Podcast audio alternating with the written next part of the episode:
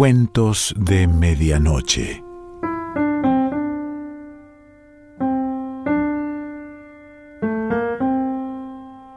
El cuento de hoy se titula La cosecha y pertenece a Amy Hempel.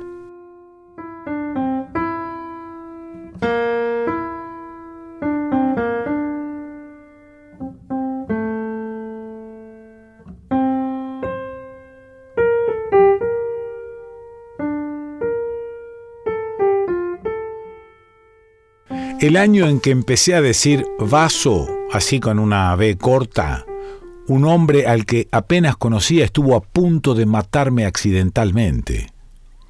Al hombre no le pasó nada cuando el otro carro chocó con el nuestro. El hombre, a quien conocía desde hacía una semana, me sostenía en la calle de tal manera que me impedía ver mis piernas. Recuerdo que sabía que no debería ver, y sabía que si hubiera podido habría visto. Mi sangre había bañado la ropa de ese hombre por delante. Dijo, vas a estar bien, pero mi suéter se echó a perder. Grité por miedo al dolor, pero no sentía ningún dolor. En el hospital, después de que me inyectaron, sé que había dolor en la sala, solo que no sabía de quién era el dolor. Lo que le pasó a una de mis piernas requirió de 400 puntadas, las cuales, cuando lo contaba, se volvieron 500, porque las cosas siempre pueden empeorar. Los cinco días que no sabían si podrían salvar mi pierna o no, los alargué a diez. El abogado era el que usaba esas palabras, pero solo voy a hablar de eso unos párrafos después. Teníamos una conversación sobre la apariencia. Qué importante es. Decisiva es lo que dije. Creo que la apariencia es decisiva. Pero este tipo era abogado, estaba sentado en una silla de vinil color turquesa que habían acercado a mi cama. Lo que él quería decir con apariencia era cuánto valía en un tribunal lo que había perdido yo de mi apariencia. Podría jurar que al abogado le gustaba decir tribunal. Me dijo que había presentado su examen profesional tres veces antes de pasar. Dijo que sus amigos le habían dado unas tarjetas de presentación muy bonitas, impresas en relieve, pero que donde esas tarjetas debían decir licenciado en Derecho, decían licenciado hecho y derecho. Ya me había conseguido él un pago por pérdida de ingresos, pues yo jamás podría trabajar como azafata de ninguna línea aérea. Que nunca hubiera considerado volverme azafata era irrelevante, dijo, desde el punto de vista de la ley. Hay algo más, dijo. Tenemos que hablar ahora sobre aptitud para el matrimonio. Estuve a punto de decir que qué, aunque sabía muy bien a qué se estaba refiriendo. Tenía yo 18 años. Dije, ¿no deberíamos hablar primero de aptitud para el noviazgo? El hombre que duró una semana ya había desaparecido. El accidente lo llevó de regreso con su mujer. ¿Piensas que la apariencia es importante? Le pregunté antes de que desapareciera. Al principio, no, dijo. En mi barrio hay un tipo que era maestro de química hasta que una explosión le borró la cara y solo le dejó los restos. Lo que queda de él siempre se viste propiamente con trajes oscuros y zapatos boleados. Lleva un portafolio al campus de la escuela Qué a gusto, decían sus familiares y sus amigos, hasta que su esposa se fue de la casa con todo e hijos. En la terraza donde tomábamos el sol, una mujer me enseñó una foto. Dijo, así es como se veía mi hijo. Todas mis tardes las pasaba en diálisis. No les importaba cuándo se desocupaba una cama Tenían televisión a color y con pantalla grande, mejor que la de rehabilitación. Los miércoles en la noche veíamos un programa en el que unas mujeres con ropa cara aparecían en escenarios lujosos y juraban arruinarse entre sí. A mi lado había un hombre que solo hablaba con números telefónicos. Si uno le preguntaba cómo se sentía, contestaba 924 3110 o decía 757 1366. Suponíamos eh, lo que esos números podían significar, pero en realidad a nadie le interesaba. A veces estaba al otro lado de mí un niño de 12 años. Sus pestañas eran gruesas y negras debido a los medicamentos que tomaba para la presión. Era el siguiente en la lista de trasplantes, tan pronto como la palabra que se usaba era cosechar, se cosechara un riñón. La madre del niño pedía en sus oraciones que abundaran los borrachos manejando. Yo pedía que los hombres no me rechazaran. ¿No somos todos, pensaba yo, la cosecha de alguien? Se terminaba mi sesión y una enfermera me llevaba en silla de ruedas a mi cuarto. Decía la enfermera, yo no sé por qué ven esa basura. Mejor deberían preguntarme cómo me fue este día. Antes de dormirme pasaba quince minutos apretando mancuernas de hule. Uno de los medicamentos hacía que mis dedos se entiesaran. El doctor decía que seguiría dándomelo hasta que ya no pudiera abotonarme la blusa, una figura retórica, pues yo no usaba más que batas de algodón. El abogado dijo obras de caridad. Se abrió la camisa y me enseñó el lugar de su pecho donde un acupunturista le había puesto jarabe de cola y le había clavado cuatro agujas. También le había dicho que lo único que podía curar eran las obras de caridad. Dije, ¿curar qué? El abogado dijo, no importa. Tan pronto como supe que me iba a recuperar, tuve la certeza de que estaba muerta y no lo sabía. Me movía a través de los días como una cabeza cortada que termina una frase. Ya no veía la hora de salir de ese remedo de vida. El accidente fue al ponerse el sol, por eso la mayoría de las veces me sentía así a esa hora. El hombre que había conocido una semana antes me llevaba a cenar cuando ocurrió. El restaurante quedaba en la playa, una playa en una bahía a través de la cual se veían las luces de la ciudad. Desde ese lugar podía verse todo sin tener que escuchar ningún ruido. Mucho tiempo después, volví sola a esa playa. Me llevé el coche era el primer día bueno para ir a la playa. Me había puesto unos shorts. A la orilla del mar me desenredé la venda elástica y me acerqué al agua. Un niño, con el traje de baño mojado, me miró la pierna. Me preguntó si me lo había hecho un tiburón. Se veían algunos grandes y blancos en esa parte de la costa. Le dije que sí, que un tiburón me lo había hecho. ¿Y te vas a meter otra vez? preguntó el niño. Me voy a meter otra vez, le dije. Dejo muchas cosas fuera cuando digo la verdad. Lo mismo cuando escribo un cuento. Voy a empezar a decirles ahora lo que dejé fuera de la cosecha y tal vez comience a preguntarme por qué lo omití. No había otro coche, solo había un coche, el que me atropelló cuando iba en la parte trasera de la motocicleta del hombre. Pero la palabra motocicleta es más bien fea.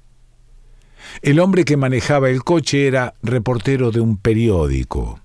Trabajaba en un periódico local.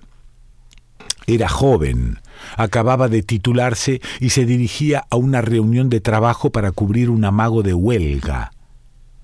Si digo que yo estudiaba entonces periodismo, quizás no sea muy fácil de aceptar en la cosecha.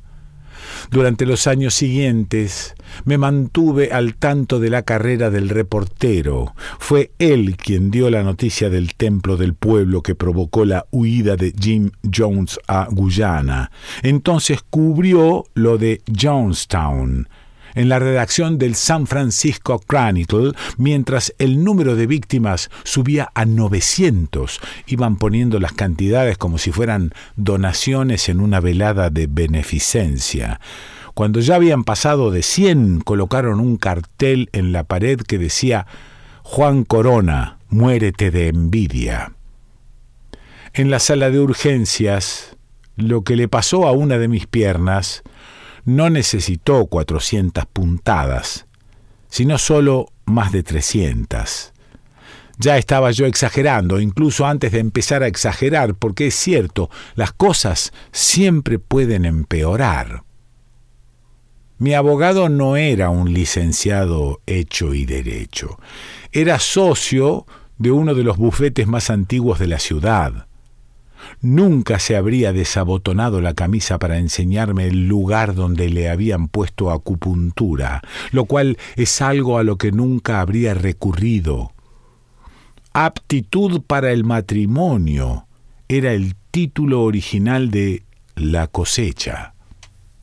La herida que sufrí en la pierna fue considerada cosmética, aunque todavía ahora, quince años después, no puedo arrodillarme. En un arreglo fuera de los tribunales, la noche anterior al juicio, me concedieron casi cien mil dólares. El seguro automovilístico del reportero subió 12.43 dólares por mes. Me habían sugerido que me frotara la pierna con hielo para resaltar las cicatrices antes de subirme la falda ante la corte tres años después. Pues no había hielo en la oficina del juez, así que no tuve oportunidad de pasar a reprobar esa prueba moral. El hombre de una semana, que era el dueño de la motocicleta, no estaba casado, pero sí se suponía que tenía esposa. ¿No me hacía eso un poco culpable? ¿No me lo merecía? Después del accidente el hombre se casó. La muchacha con la que se casó era modelo de pasarela. ¿Tú crees que la apariencia es importante? Le pregunté al hombre antes de que se fuera. Al principio, no, dijo. Además de ser una belleza, la muchacha valía millones de dólares, pero ¿habrían aceptado esto en la cosecha? ¿Que la modelo también iba a heredar mucho dinero? Es cierto que nos dirigíamos a cenar cuando sucedió, pero el lugar desde el cual se puede ver todo sin tener que escuchar los ruidos de la ciudad no estaba en una playa de una bahía, estaba en la cima del monte Tamalpais. Llevábamos nuestra cena y ascendíamos por la sinuosa carretera. Y en esta versión hay lugar para la ironía.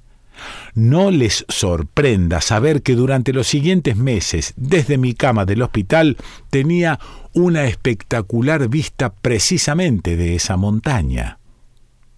Habría incluido lo siguiente en el cuento si alguien lo hubiera creído, pero ¿quién iba a creerlo? Yo estaba ahí y no lo creía. El día de mi tercera operación, se amotinaron los presos del Centro de Readaptación de Máxima Seguridad que estaba junto al lugar donde tenían a los sentenciados a muerte en la cárcel de San Quintín. George Jackson, Soledad Brother, un negro de 29 años, sacó una pistola calibre 38 que había conseguido de contrabando, gritó Ya estuvo bueno y disparó. Mataron a Jackson, también a tres guardias y a dos custodios de piso internos que llevaban la comida a otros presos. A otros tres guardianes los apuñalaron en el cuello. Como la cárcel está a cinco minutos del Hospital General del Condado de Marin, ahí condujeron a los guardias heridos.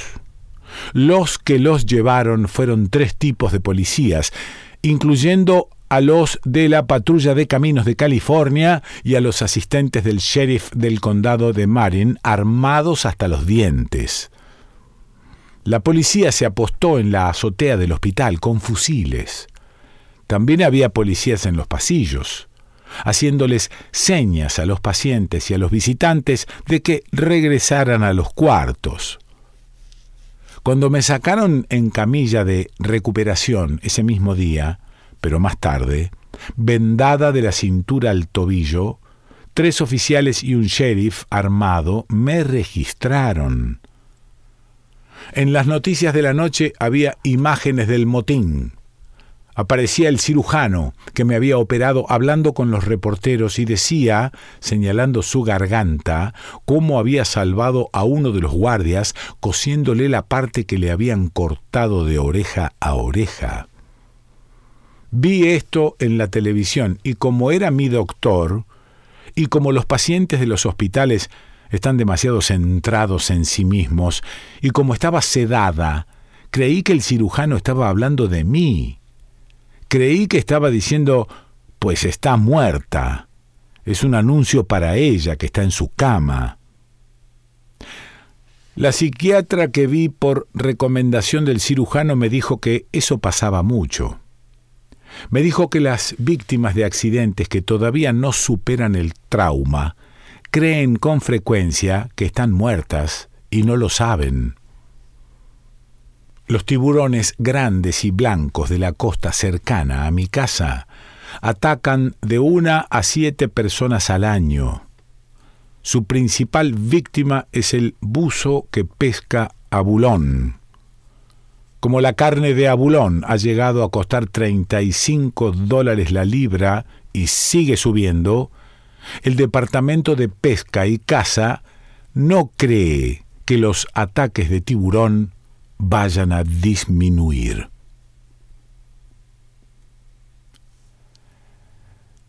Amy Hempel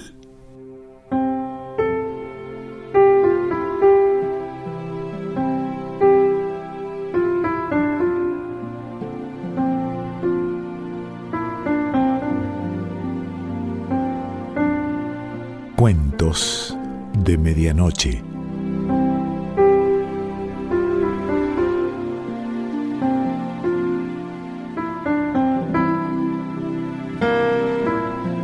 Selección Pancho Mondino. Idea y lectura Quique Pessoa.